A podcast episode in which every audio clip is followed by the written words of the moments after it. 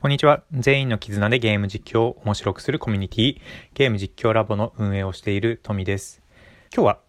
視聴者の心を揺さぶることについて、コンテンツについてちょっと考えて、まあ、それをゲーム実況に活かせるのかなという話をしています。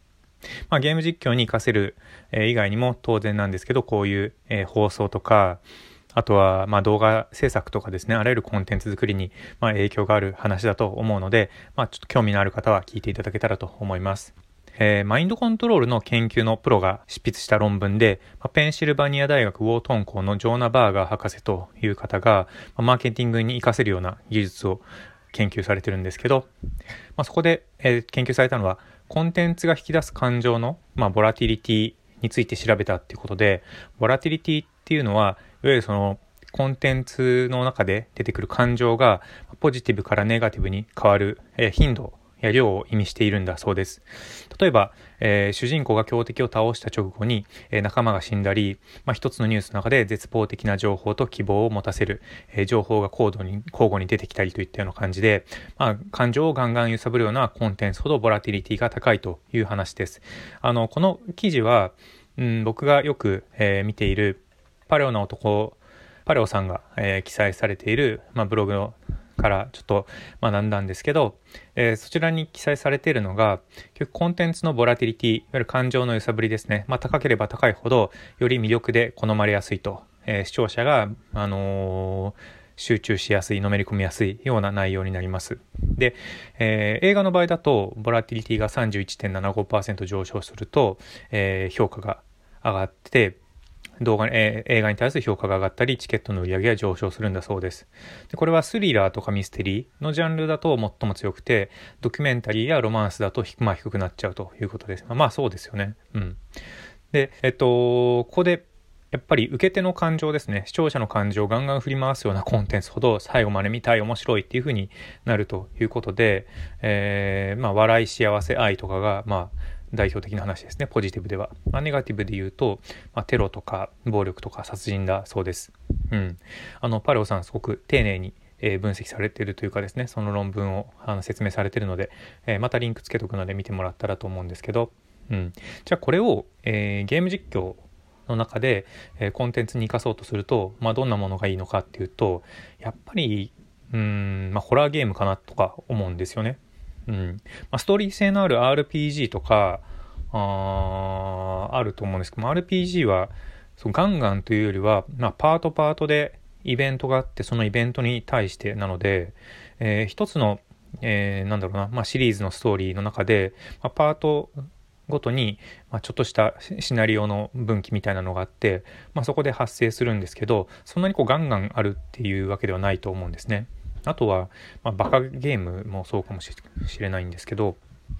うん、バカゲーはどっちかというとそうですね、えー、ポジティブな方の話ばっかりで、ネガティブなところはあんまりないのかもしれないですね。でそうなると、えー、やっぱりホラーゲームがいいのかなということで、でホラーゲームを、えー、ゲーム実況ラボの中でちょっと聞いてみました。心を揺さぶられるゲームって思いつきますかという話で。でそうすると、えー、シクトさんという実況者から、えママに会いたいという、えー、フリーのホラーゲームがあるよって、これだったらいいんじゃないということで、ちょっとそれを紹介してもらったので、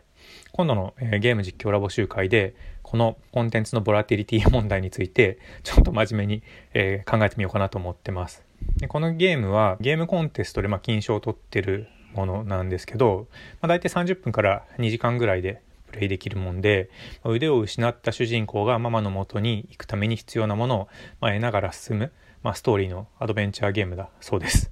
もうなんかゲームの紹介を、えー、聞いただけでもう明らかに心を揺さぶられる、まあ、ハッピーとなんだろうな、まあ、ネガポジティブとネガティブが、まあ、交互しそうな内容だってことは間違いなさそうでまあなんかさすが、ね、ゲーム実況者さんだなという話だと思いました。で出てきたのは、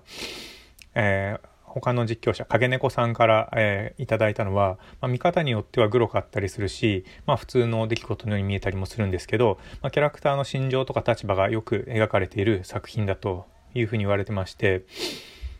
うん。なんだろうな、まあ、モチーフやなんかも、えー、ゲームをしながら分かっていくというものだそうなので、まあ、ちょっとね今度のゲーム実況ラボ集会でそちらを、えー、ま、公開配信してみようかなと思っています。まあ、実際にこれどういう影響があるかって考えるとゲーム自体はボラティリティが高いと思うんですね。で視聴者っていうのはこのゲームをする私富を見てゲームと富を見て、えー、そのコンテンツになっていく、まあ、実況コンテンツになっていきますのでそこで、えー、私の反応が加わった時僕の反応が加わった時に、えー、どういうふうになるのかってところが、まあ、あのコンコンテンツ×コンテンツですね。この、えー、ママに会いたいというゲームの、えボラティリティ効果と、えその実況者である、まあ、私僕はあのゲーム実況やらないので今回実は初めてなんですけどすることによって、まあ、どんな影響があるかっていうことだと思います。だからそこを面白くするもつまらなくするもひょっとしたら僕のリアクション次第なのかもしれないなと思うので、えー、まあ、試してみるという形になります。うん。では最後にお知らせです。最初ポアチェル夫婦のゲーム実況さんの最新投稿です。デッドバイデイライド超面白いセシルおじさんの参加型、えー、行ってみたということで、えー、デッドバイデイライトっていうのはホラーゲームなんですけど、えー、一人のキラーですね。えー、鬼ごっこの鬼みたいなもんですね。で、V と、えー、4人のサバイバーで、えー、まあ、鬼ごっこゲームをするゲームになります。これはね、なんか、もう面白いゲームなんですけど、まあ、サバイバーが協力し合って、えー、逃げていくというような話です。えこの動画は、レイチェルさんがセシルおじさんという実況者さんの参加型配信に、まあ、参加した動画をまとめたものなんですけど、えー、相手の音声で、今回セシルおじさんの音声で、で、目線はレイチェルさんの目線の動画になるので、結構ね、なんか面白い、珍しい作りの動画になってます。うん。で、えー、両方とも、レイチェルさんもセシルおじさんもサバイバーという立場で、まあやるんですけど、時々ね、あの、工作する、レイチェルさんがセシロイさんを助けたりする、工作するシーンとかがね、ちょこちょこあって、まあ、そこでの、あのー、発言とか、まあ、結構面白いところがあるので、見てもらえたらいいかなと思います。続いて、え、ゲーム実況ラボのコンテンツということで、え、私たちがあ、ま、投稿している動画になるんですけど、え、ショート動画フェスの決勝戦、えファイナリスト3作品の魅力とは一体という動画で、え以前この